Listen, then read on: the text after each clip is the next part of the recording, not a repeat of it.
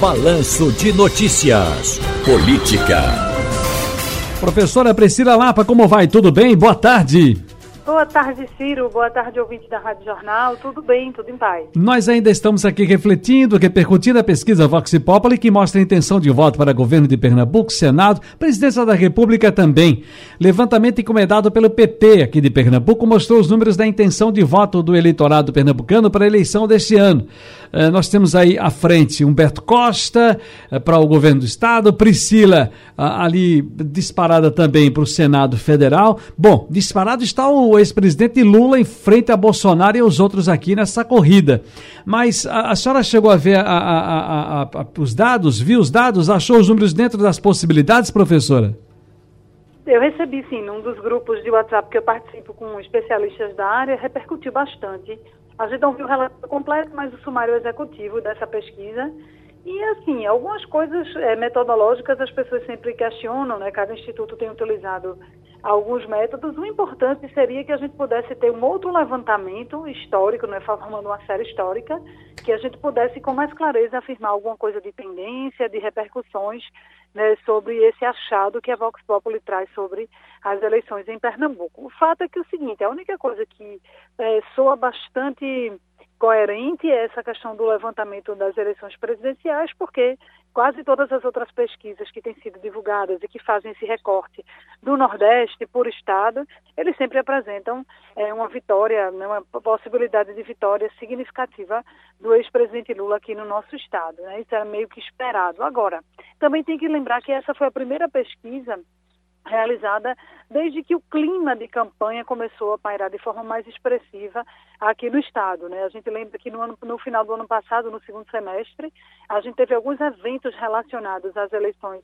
estaduais em Pernambuco, como a filiação do prefeito de Petrolina, Miguel Coelho, ao DEM, né, ao Democratas, que está aí fundindo com o PSL para formar a União Brasil. A gente viu um movimento lançado por Raquel Lira e Anderson Ferreira também para discutir o estado de Pernambuco. A gente viu as especulações realmente sobre essa questão do nacional do PL, como é que Anderson Ferreira se posicionaria nessa mudança daí, já que o PL agora é o partido do presidente Bolsonaro. Teve toda essa discussão, mas ainda não tinha tido um levantamento mais estruturado de opinião pública repercutindo tudo isso, toda essa trajetória de acontecimentos. Apenas pesquisas de consumo interno dos partidos é que tem é, tido algum tipo de repercussão na formação dessas estratégias. Agora, conversa. Sim, pois cai não. como uma luva, né, Ciro? Essa ah, sem dúvida. Para o PT ir lá negociar com o PSB. Mas veja, é por isso mesmo que eu quero, vou chamar a atenção da senhora para esse outro ponto aqui. É, eles estão aí, de certa forma, unidos, né? estão buscando entendimento, construindo juntos aí uma chapa. O, o, o, condutor do processo de escolha e definição da chapa do Palácio é o governador Paulo Câmara, mas aí vê só, as raposas, algumas raposas felpudas, foi assim que falaram para mim, algumas raposas felpudas pudas uh, do socialismo em Pernambuco não gostaram muito não desse negócio não, porque a pesquisa se viu como uma pressão desnecessária para essas figuras do PSB, no momento que o governador Paulo Câmara está aí, quase fechando realmente a chapa para ser apresentada. Assim não a chapa completa, mas pelo menos seu nome para governador e vice.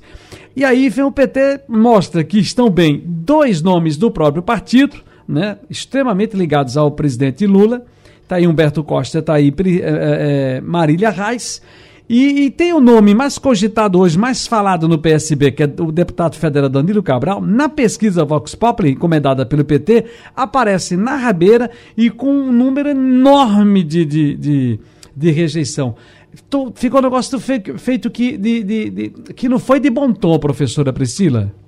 É, né, nos bastidores o que se fala é que se viu de fato como uma espécie de forçação de barra, né? As pessoas utilizando um, um instituto que tem uma certa tradição, que tem uma certa já né, estrutura para fazer esses levantamentos, para dizer assim, ó, não, tô, não sou eu que estou pedindo, é o povo que está né, mais ou menos posicionando essa agenda, como é que ele quer que seja a disputa aqui em Pernambuco.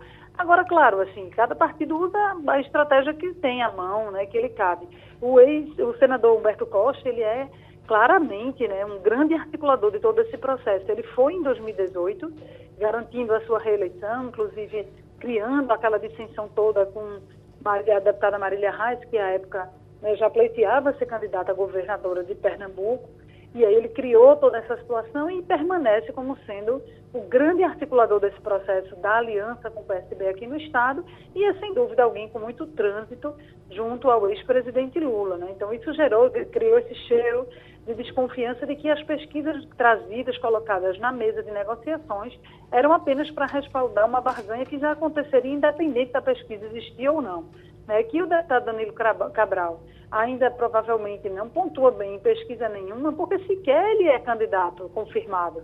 Né? Todas essas especulações, muito de pré, realmente, de pré-campanha, de momento de esquenta, digamos assim, da eleição, elas são muito provisórias, elas não dizem muita coisa, elas só dizem realmente as pessoas prestam muita atenção nessa questão de intenção de voto, elas podem ajudar a sinalizar algumas tendências, algumas questões temáticas, mas exatamente cravar quem tem chance, quem não tem, viabilidade eleitoral, você precisa de um outro conjunto de elementos para cravar essas coisas, até porque a gente já viu na história política que é, candidatos que iniciam o processo de pesquisas com 2, 3, 4%, muitas já chegaram a ganhar eleições, né, partindo aí, né, quando entra efetivamente o processo de campanha. Então, isso diz alguma coisa, mas não diz tudo. Muito bem, professora, cientista política, muito obrigado pela sua participação. Priscila Lapa aqui na Rádio Jornal. Um abraço. Um grande abraço, Ciro. Uma boa tarde a todos e saúde.